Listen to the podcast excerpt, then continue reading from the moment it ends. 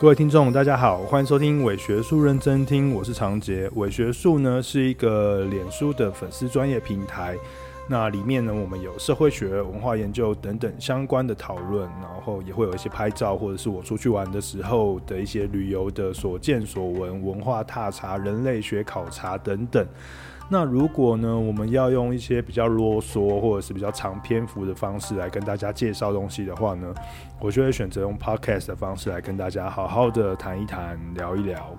好，那如果大家喜欢我的频道的话，那请帮我呃就按赞，然后或者是点个爱心，或者在各大平台订阅都可以。好，谢谢。呃，今天呢，想要跟大家聊一个一个一个一个话题哦。这个话题大概是因为。我最近在看《咒术回战》的第二季，所以就是它又引起我对那个你知道咒术跟阴阳师啊、咒术师啊，或者是这种法术啊的一连串日本的人的这个遐想，这样。所以呢，呃，我就想说，嗯，鬼月也快要到了，那是不是应该要聊一些跟哦这种比较神秘学相关的事情？呃，于是呢，我今天就想要聊一聊我这几年去日本旅行的一些成人类学踏查的成果。大家如果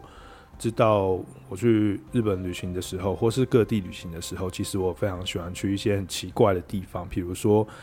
陵园啊，比如说古坟啊、坟场啊，或者是一些灵异地点啊、心灵 SPA 啊，这个以前我们都谈过了。其实还有另外一个很重要的主题哦，就是有非常多知名的法师，或是知名的和尚，或是知名的阴阳师，他们都会在全日本的各地留下非常多的遗迹，或者是一些历史景点。甚至呃，有一本书叫做《日本的结界》，里面就提到说，哦，日本有其实有非常非常多的结界存在在日本当中。那我也曾经循着这本书里面所讨论的结界。分了好多次不同的旅行，去到了不同的结界的地方，来去看一下这些阴阳师啊，或者是呃法师他们如何去去讨论这个结界，或是如何去设下这些结界，以及这个结界背后的故事到底是什么东西。所以呢，今天我们就来讨论一个东西，就是结界。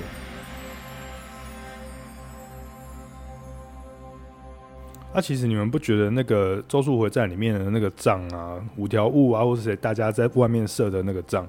其实就是结界嘛。他把人类跟神或者是咒灵的这个的咒物的这个呃世界分开，然后他们才可以在里面做他们的战斗这样子哦。所以基本上结界就是一个划分区域的意思。那在《咒术回战》里面这样讲，可能在阴阳师里面，我们就会叫它结界，或是在我们的日常生活当中，我们也会说哦，这个是结界。那结界呢，是阴阳师的一种最基础的术式之一。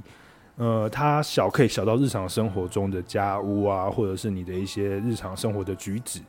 大呢，可以到国家、城市，或是国家，甚至到一个很很大的一个范围。基本上，我们可以把它想象成是一种咒术操作的场域概念。这个场域呢，它是会有界限的，它是会有不同的秩序的。呃，民俗学家叫做垂水碾，他认为说结界呢是一种环境上面的认识论，就是古代人呢他们在用这个咒语和仪式性的行宗教行为来去帮空间做划划分。足够，然后来形成人类的生活跟村落啊什么等等的不同的界限，然后产生一个新呃一个古代村落的秩序。那从现在的定义来看，其实它就是有点像是都市计划啦，只是说这个都市计划是透过宗教或者是比较神秘学的力量的想象，然后来去形成这个呃都市划分的意义。其实，在这种结界的术式当中呢，我们可以。呃，想象哦，比如说，好日本人他们在吃饭的时候，不是会いただきます，然后就会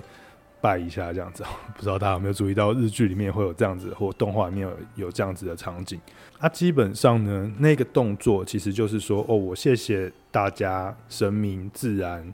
给予我丰盛的食物，在这个筷子跟我还有你之间，还有食物之间形成了一道界限，就是我要透过。 筷子，然后进入到这个神圣的、丰沛的、丰满的食物当中，这是一个神圣的意涵哦，在呃日常跟非常之间。那或者是我们用桥来比喻好了，其实用桥来比喻是阴阳师最常拿来做比喻的。比如说我们渡河的时候，我们就必须要要从桥的这一端，然后渡到那一端，所以桥本身它就是一个结界的作用，或者是说那条河，河就是界限，桥是连接界限、连接界限的结界。这个结界呢，连接着彼岸跟此岸。桥本身又有上面跟外面跟里面嘛，所以桥其实就是一个在地理空间上面结界的想象。我们可以呃想象说，哦桥桥的彼岸是对面是生或是死，然后这岸是生或是死，或是桥想象桥的呃表面是日常生活，里面呢则是幽暗的幽冥生活或者是心灵生活。如果从精神分析师和和准雄的观点来看呢，桥的正面呢就是日常生活，桥的反面呢就是异常或是心灵世界。所以在阴阳师的故事里面哦，非常非常多故事，它会指涉着就是桥的上面呢走的是行人，可是所有的鬼怪或妖物，他们都会藏匿在桥的下面，桥的下方。如果你去到那个京都的一条桥那边的话，我记得他们之前有推出一个 APP。就是你可以用 AR 的方式看到一条桥的下面会有河童还是什么鬼放在那个 那个桥妖怪在那个桥的下面，其实那个意涵就是在谈人类精神世界或是现实社会世界当中的呃非常跟平常的一个区野跟划分。这样的划分呢，其实有一个人类学的意义，这个意义呢叫做过渡仪式。过渡仪式呢，它标志着从一种社会地位或是个体状态，然后转向另外一种社会地位或是个体状态。例如神转向人，或人转向神；例如平凡转向非凡；例如呃凡俗转向神圣。哦，例如从表层的真实世界转向心灵的内在世界。过渡仪式呢，都通常都会有这样子的一个过渡化的过程。也就是说呢，我们透过这样子的从一个地方到另外一个地方的这种过渡的行为，通常都是在仪式过程中，好过渡的行为来获得个体或是社会的新的秩序。比如说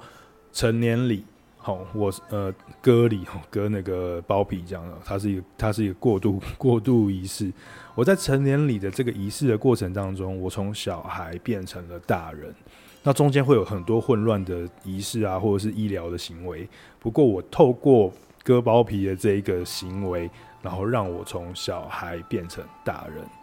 或者是呢，我们来讲，嗯，像是拜拜好了，拜拜也是一样。我透过放鞭炮的这个行为，让我们的空间从原本平常的空间，透过放鞭炮的这个过程，然后制造烟雾缭绕的很嘈杂的环境。然后进入到另外一种神圣的氛围当中，吼，另外一个时间跟空间的氛围当中，那个叫做过年，或是叫做呃某一些祭典的行为里面。所以呢，我们会透过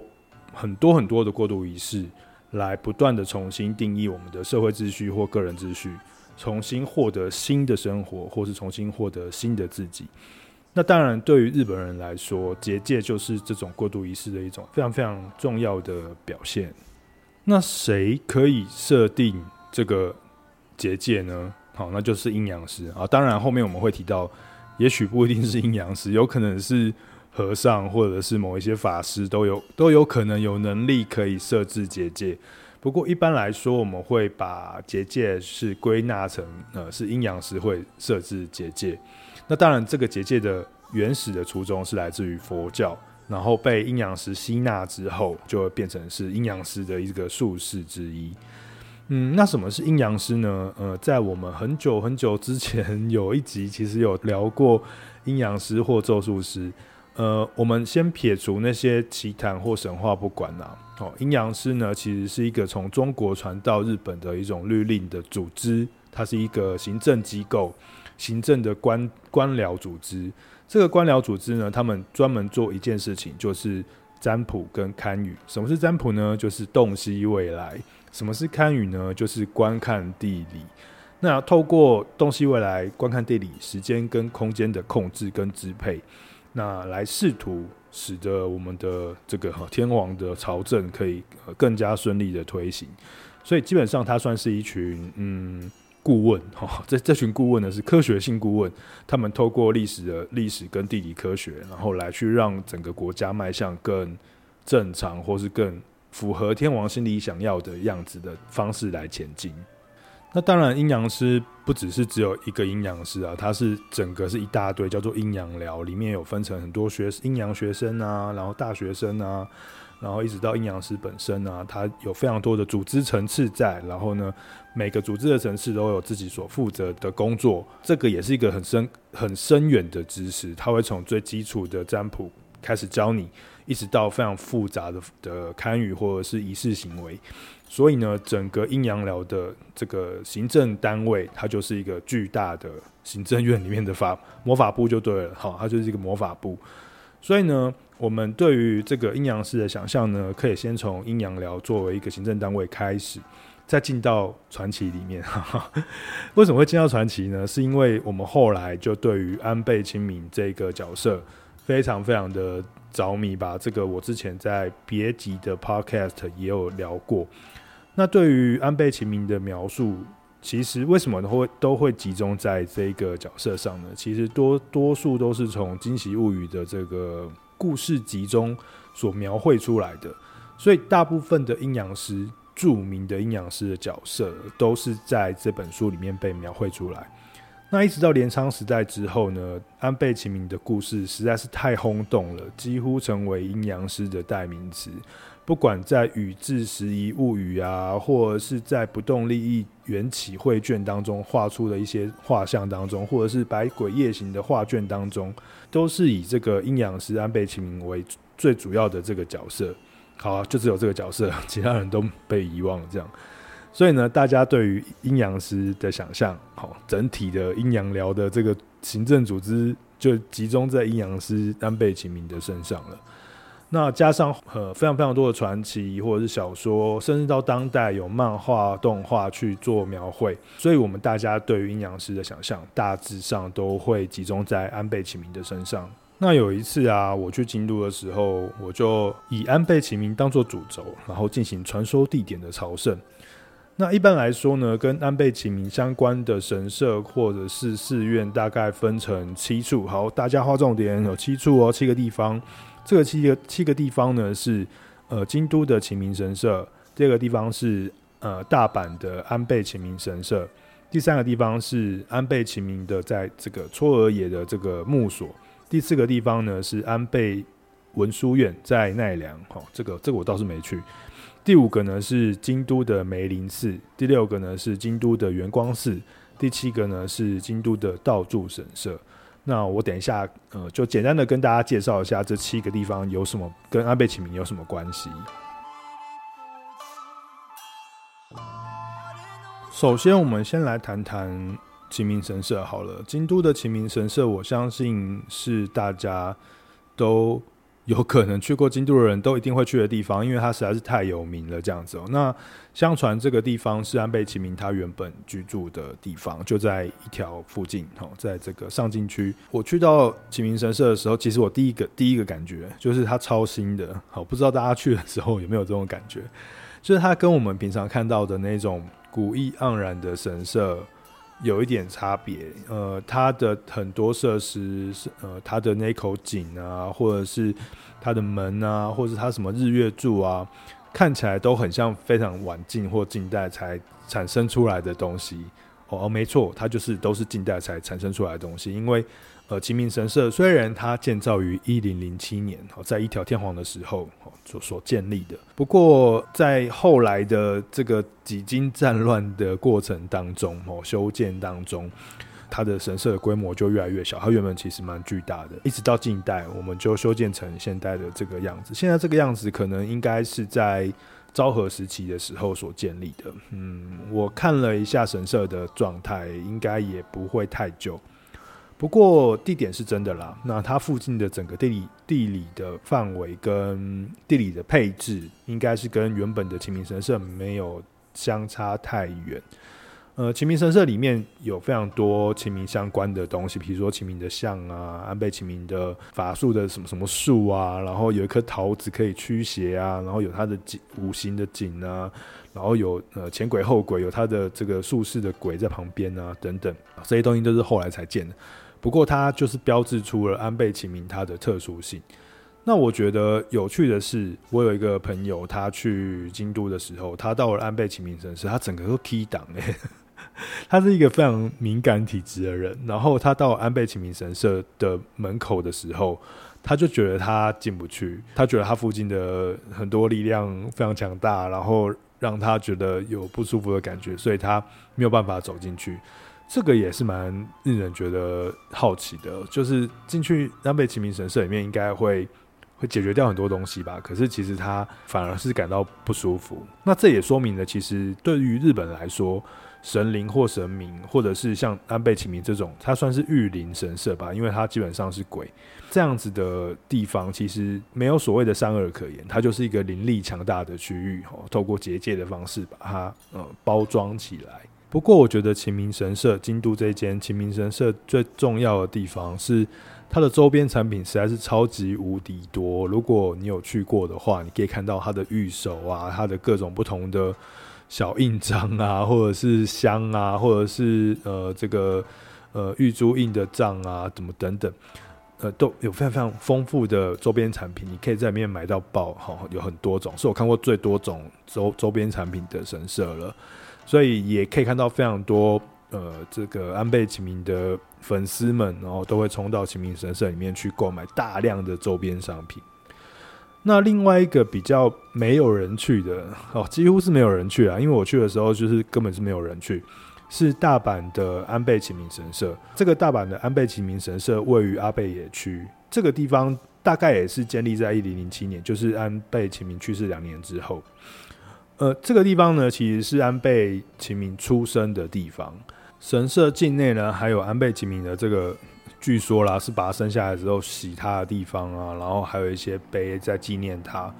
不过基本上，我觉得大阪的安倍晴明神社的看点就相对比较少，但是它的古意比呃京都的晴明神社来的盎然很多。对，它看起来比较怀旧一点，因为它小小的，没有非常的大这样子，所以我还蛮推荐大家可以去借市的阿倍区的这个地方，然后去看安倍晴明神社。第三个地方呢，是安倍晴明的在嵯峨野的墓所。好，基本上它就是安倍晴明埋葬他的地方。虽然我不确定安倍晴明是不是真的在里面，不过这个墓所的确是就在那边。如果你要去的话，你可以坐蓝电，然后呢坐到蓝电嵯峨站，然后呢下车之后呢走路走走走走走往下走，你就可以走到秦明安倍安倍秦明的墓所。那这个墓所呢，有什么特别的呢？其实没有什么特别，它就是没有非常大，小小的。在墓所进入的地方有一个石头做的小的鸟居，然后再走进去一点点呢，就有一圈用安倍晴明知名的图腾，就是五五芒星，就是桔梗图所围绕着的墓碑。然后这个墓碑就是安倍晴明的墓。我去的时候也是没有人。对，这个地方跟京都晴明神社的观光实力来讲，差非常多，而且台湾人或者是外国人或者是日本人，他们可能不一定很喜欢去墓所之类的，所以它算是一个冷门景点。不过我觉得这边蛮特别的是，呃，它的的确就是在门口头，他就立了一个碑，然后去说明说安倍晴明呢是一个很很正确的说，安倍晴明是一个占卜天文历法的研究的创始人。好，这件事情我觉得蛮重要的，就是当我们在晴明神社透过非常多驱魔想象去绘描绘安倍晴明的时候，有一个安倍晴明真正的墓所在那个地方，然后告诉你说，诶，其实呢，他就是古代阴阳寮里面重要的人。那这个阴阳寮呢，在做什么事？就是在做占卜跟天文历法，透过观察星象来了解奇异的事物，透过观看地理来分配都市的规划。所以他算是这个平安京时代的一个重要的国师，这样大概是一个这样的概念。所以呢，很有趣哦，在木所的地方呢，他反而非常写实的去记录了安倍晴明在古代的时候他所肩负的这种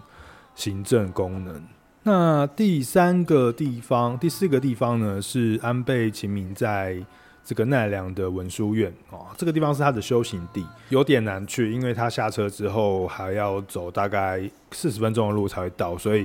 我决定就是不要做这件事情。哦，他是在奈良的南方，靠近吉野的地方。那据说那个地方也有呃祭拜安倍的一个小的寺院，不过我就没有去了。那另外还有哦，总共有七个，我刚刚讲到第四个，另外还有三个，呃，京都的梅林寺、呃，圆光寺跟道助神社。这三个地方我觉得蛮重要的，而他们也都是冷门景点哦。他们都在京都车站的附近，在梅小路附近。如果你有兴趣的话，也许你可以坐 JR 到西大路站，然后下车之后，呃，往上走去找一下这三个地方：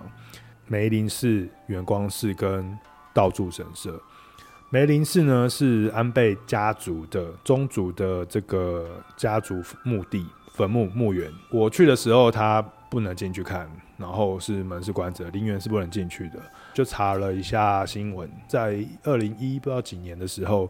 就已经有一些新闻就发布说，安倍晴明的这个家族墓所没有人去照顾，所以里面非常的残败。可能是因为年久失修，再加上家族分崩离析，所以就没有人去照顾他们的这个家族的墓地。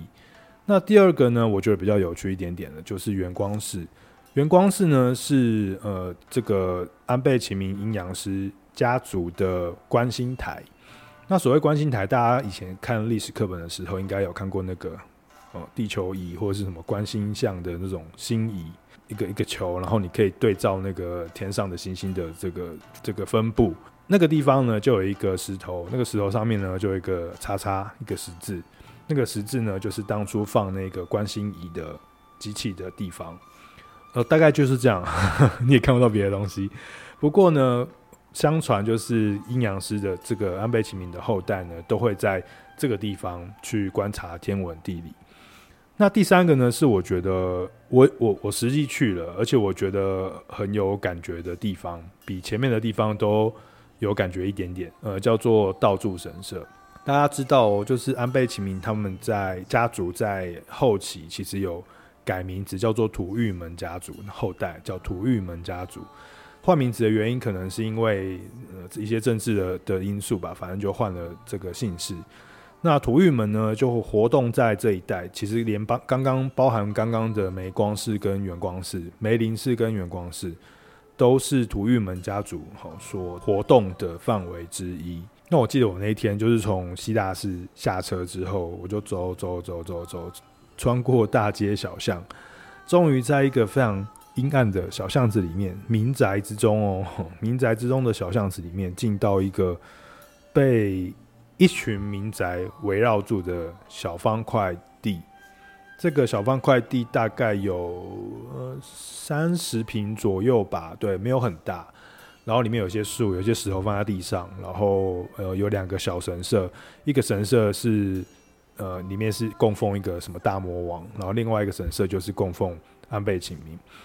这个地方蛮有有趣的，就是它是土御门家族在后世供奉安倍晴明的一个区块。我记得我到那边的时候是一个傍晚时分哦，地上的那些不明的石阵跟石头。还有旁边的树木，还有这些呃很古早的神社，没有人整理的神社，让我觉得有一种特别幽暗的气氛，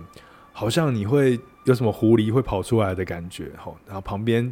偶尔会有一些老人走过去，然后觉得我很奇怪，在那边拍照。呃，那个气氛是一个非常灰暗的感觉。这个地方非常值得大家。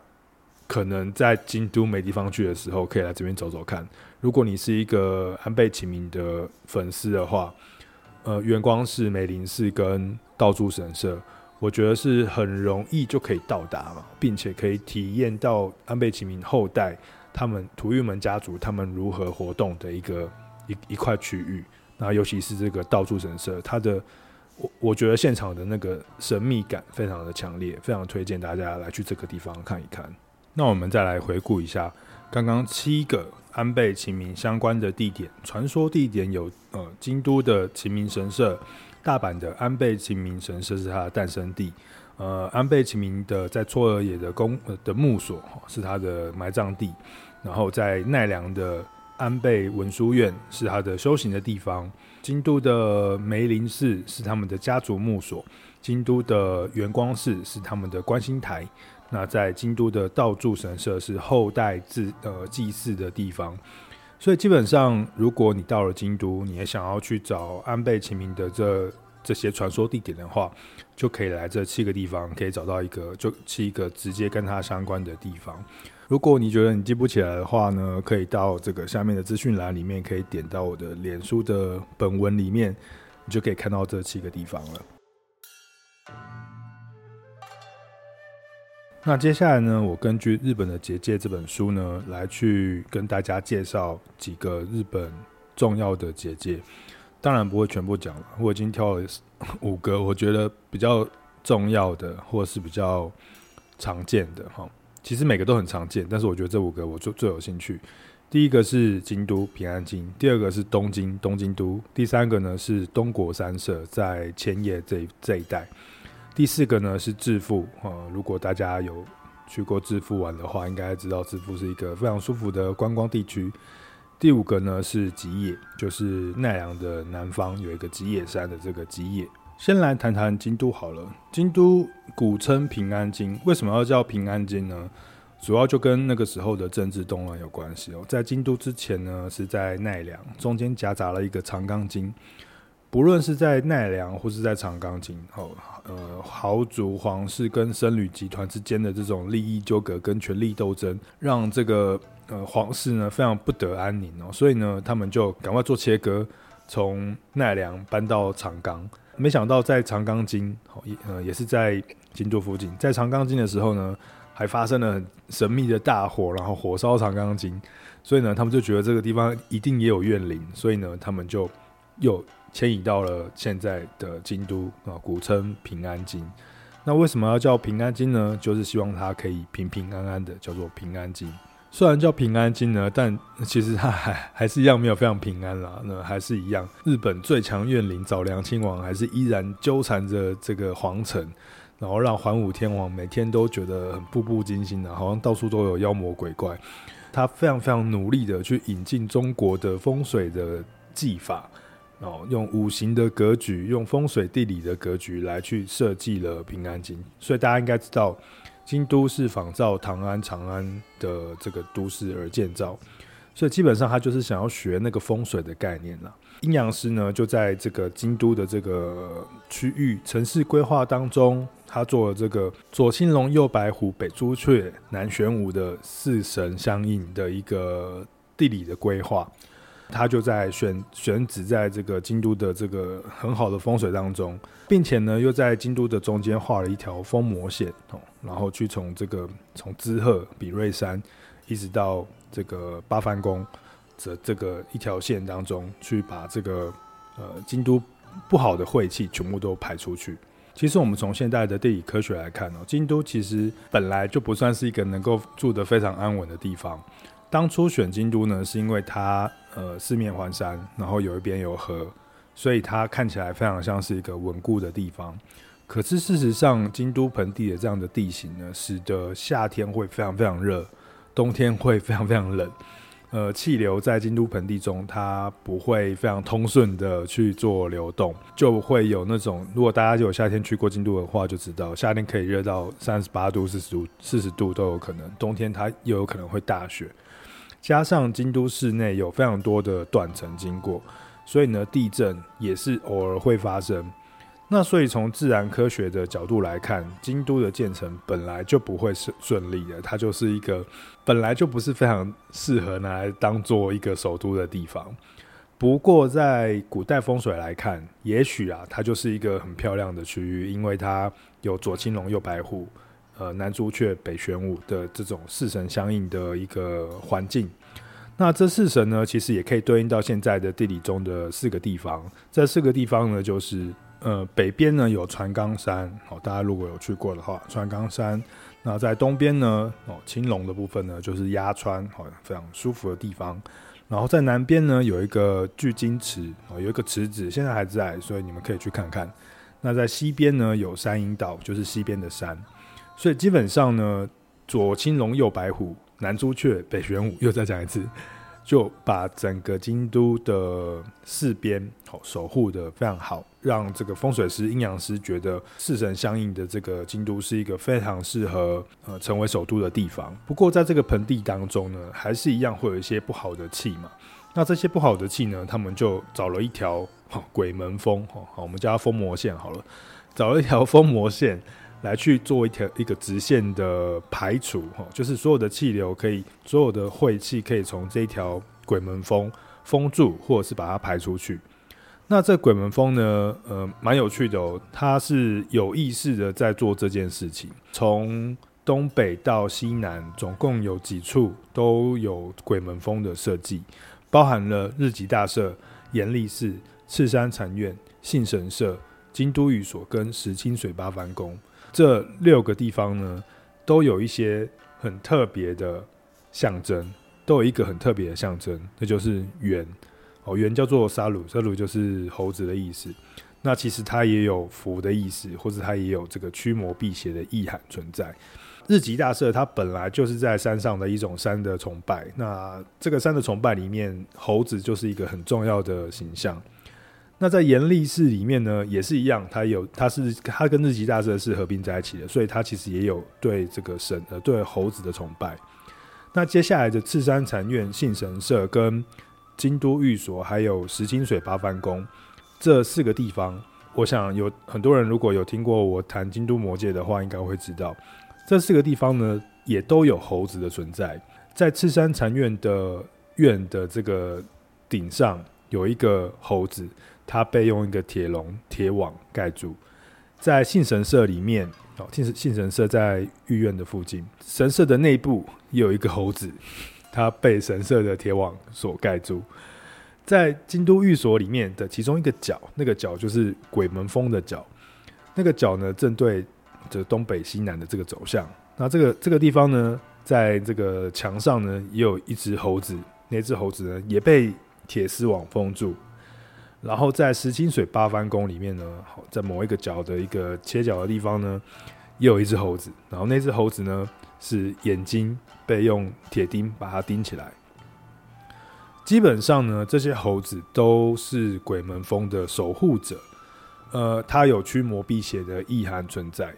不过呢，一方面它有驱魔辟邪的意涵，一方面呢，这些猴子他们又太活泼了，哈，人们生怕它半夜，皇家生怕它半夜会出来做一些会作祟啦。因为虽然说它保护了京城，但它也会作祟，所以呢，他们就会用网子或是用铁钉把它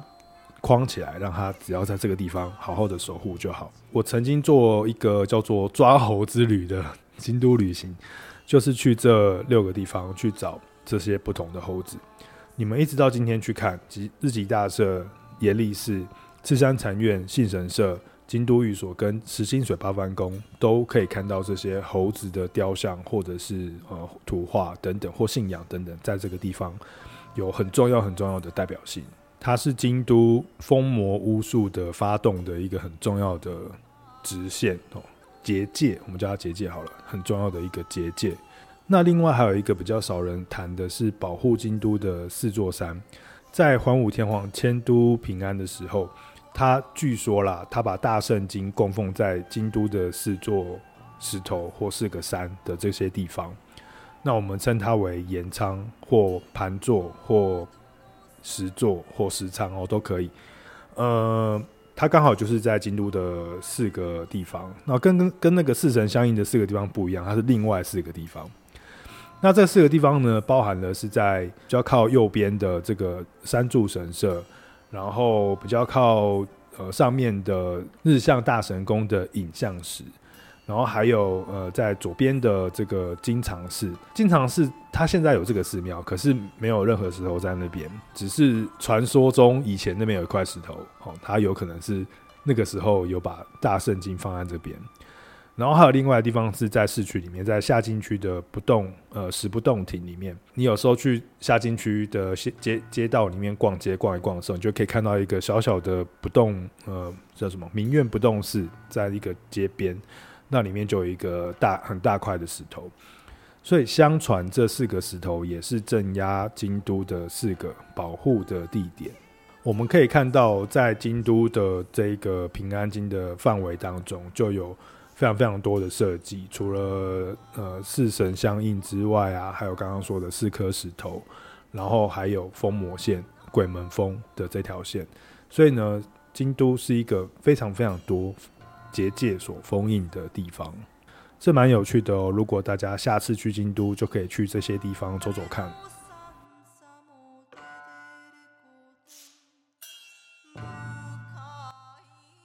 那离开了京都，我们就来到另外一个我们心神向往的城市，就是东京。东京作为一个现代大都市，比较难想象它跟结界连接在一起。不过，根据安倍道成的这本呃日本结界里面呢，它的描述，东京是日本有结界最复杂、最巨大的区域之一，这样子哦。当初德川家康在选了呃这个江户当做幕府的时候，他就把这个风水纳入到城市的发展的考量当中。他找来一个和尚吧，叫做天海僧正，我们叫他慈眼大师，来帮整个东京哦江户城做风水的设计，还有帮日光做风水的设计。他就选择了几个很重要的寺庙，形成了一个结界。像是品川神社啊、芝山大社啊，然后赤坂冰川神社啊、富冈八幡宫啊、日之神社、神田神社、归户天神社，然后根津神社跟白山神社，还有王子神社，这些神社呢，就把御苑好包围住，把天皇的地方包围住，形成了东京十社的一个结界。当然不止这个结界，这些结界的传说有非常非常多。如果你去看书中，它对于京都呃，对于东京的结界描绘的话，你可以看到东京上面画了超多超多超多的方块，这样子，就是它是一个被结界一堆结界包围住的一个地方。那我们可以想象啦，因为其实东京也有蛮多寺庙跟呃这个神社的。那如果我们把寺庙跟神社的点连在一起的话，它的确会形成一个非常繁复的一个把皇居包围住的形状。那因为皇居是在神呃江户城，也就是东京的最中心，所以你无论如何连它都一定会是把东京包起来的状态嘛。所以这也不是非常难以想象。那其实我们还有在讲说，呃，有一些人在讲说，东京还有一些新的，在现代都市发展的过程当中，也设置了一些新的结界，好，是政府设计的哦。比如说像是三手线，比如说像是中央线，呃，中央线呢有点像是一个七星阵，好，一个七星的形状。三手线呢就是绕着御苑，然后环绕一圈，把它围住。呃，加上原本就设置了四个陵园，在这个东京的这个里面有什么古根圈啊什么之类的，这些陵园电车的路线都是一层又一层的结界，去把这个御苑包围住，然后让御苑可以更稳定。不过从都市规划的角度来看，御苑本来就是在中心，所以它不太能够有做任何都市建设往这个中心穿越或切割嘛。所以当然，所有的规划或者是所有的呃设计，就会围绕着这个呃城跟城下町慢慢的往外扩散。所以呢，在这个东京呢，就会形成出一个像这样子一层一层一层的呃结界的模样。但是呢，很重要的是，除了东京的这一层层结界的包围之外呢，东京的能量呢，其实好从风水的角度跟安倍道成的日本。呃，结界日日本的结界的这本书里面所描述的，它其实能量来自于在西方的一个很重要的观光地点，叫做秩父。大家如果有去过关东玩的话，应该有很大的可能性会去到致富。致富那边有致富长镜呃山峰神社，它形成了一个，你坐这个东武电铁就可以到那个地方去。呃，那是一个非常漂亮的观光地区。那从对于安倍道成就是这个阴阳师的后代而言，这个东这个这个地方这么棒的风水宝地，它生产出了很多很多的能量。这个能量呢，随着长镜自富的这中间的这条河荒川，然后一直流流流流到了呃这个东京都。那它都沿着地下的伏流流到东京都。那在东京都的左边这边，也是西边这边呢，刚好又有一个五藏断层。那个断层里面有非常多地下水，那个地下水呢的水源的来源也都是来自于西边的这个自富啊，或者是三峰神社的这这一块地方的水源的高山上的水源，所以这些水源呢跟这个都市的水源呢其实是连成一脉的。那因此呢，从阴阳师的角度来看，他可能觉得这是一个能量的观点哦，它就是一个好的能量传输到这个江户城呃东京来。那从呃现代科学或现代地理学的角度来看，它就是跟水资源有关系。左边的山上的水资源全部都会透过断层流到东京来这边，形成他们东京的这边的呃重要的水的分配跟河川。那第四个呢，是一个我很喜欢的神社，叫做东国山社，它是在千叶地区一带。那主要有袭溪神社，然后香取神宫跟鹿岛神宫这三个神社所组成的一个三角形，算是从书上来讲，算是一个最古老的神社之一。这样子，它从一零零几年开始，哈，就已经是有这样子的一个神社的的的足够了。那为什么这个神社它会我会那么喜爱呢？是因为你你从现在来看哦，它就是在一个陆地上面的三个神社。可是，其实这一带从古代的地理学来看的话，它在一千年之前哦，有可能是一片海洋，叫做香渠海，就在香取神宫附近，它就是一个香取海，是一个内海，像是西湖一样的一个内海。那这个内海呢，里面就有非常丰盛的渔获啊，然后。嗯，旁边的这些农田啊、灌溉啊，什么也都也都因为这个内海的这个丰富的土壤，让这些农作物做呃生长得非常好。呃，人们就在它的这个内海的三个边吼，呃，三个重要的地方盖了呃袭溪神社、香取神宫跟鹿岛神宫这三个大的神社。那这三个神社呢，刚好形成了一个内海的三角形。于是，在这个历史的过程、时间的过程当中，逐渐的内海缩小，然后变成了河川。那这三个不同的神社就变成了是在陆地上了。所以，其实哦，也可以从结界去看到，呃，某一些地理区域它的变化后，原本对于某些地理的样貌来地貌来讲，它是一个很神圣的原因，而地理学的原因而形成的结界的结构。然后，但是它透过了时间的转移之后呢，到现在你看到的是呃剩下来的的结界的形状，但是你可以去遥想它原本是长得什么样子，以及它原本的原因是什么。最后一个呢，是我最近去的，所以我才把它拿进来。我觉得蛮有趣的，就是呃奈良南方的吉野，呃吉野这附近有非常多的山哦，像是三轮山啊、大峰啊等等哦，这些不同的山脉。那这山脉上面呢，其实有一个非常有名的日本宗教，叫做修验神，在修验道哈，在这这一附近，这是他们的圣地。那里面有一个非常有名的角色，叫做异小角哈，就是异行者。那他是一个当地的修验神、修验道的创始者。那修验道其实他们就是嗯，没有什么经典。那不过他们透过在山里面苦行，然后来去学习法术跟咒术，还有一些领悟人生的道理等等。那于是这些几座山上面就有很多寺庙，或者是很重要的圣地，都是透过修验道来去做一个标记。那从阴阳师的角度来看，这些咒术或者这些描述，就是一些很多结界在这个吉野的附近，包含了呃大山上面的金金峰山寺啊，包含了高野山啊，包含了呃熊野神社的下方啊，这个这个和歌和歌山附近啊。或是往上到三轮山附近这一带呢，全部都是有大大小小不同的神社所形成的一个吉野的那个结界群，在这个地方，所以它也是一个能够去体验到结界力量的一个区块。好，在奈良的南方的吉野的这的这个地方。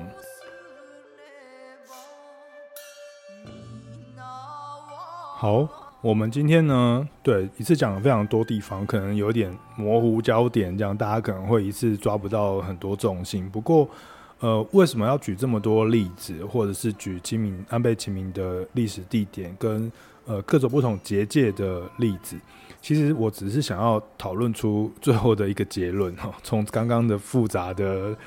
呃讨论过程当中，我最后想要得出一个结界论哈。呃，我用结界来当做一个论述。当然，我引申了非常多安倍道成在这个日本的结界中所讨论的事情哦。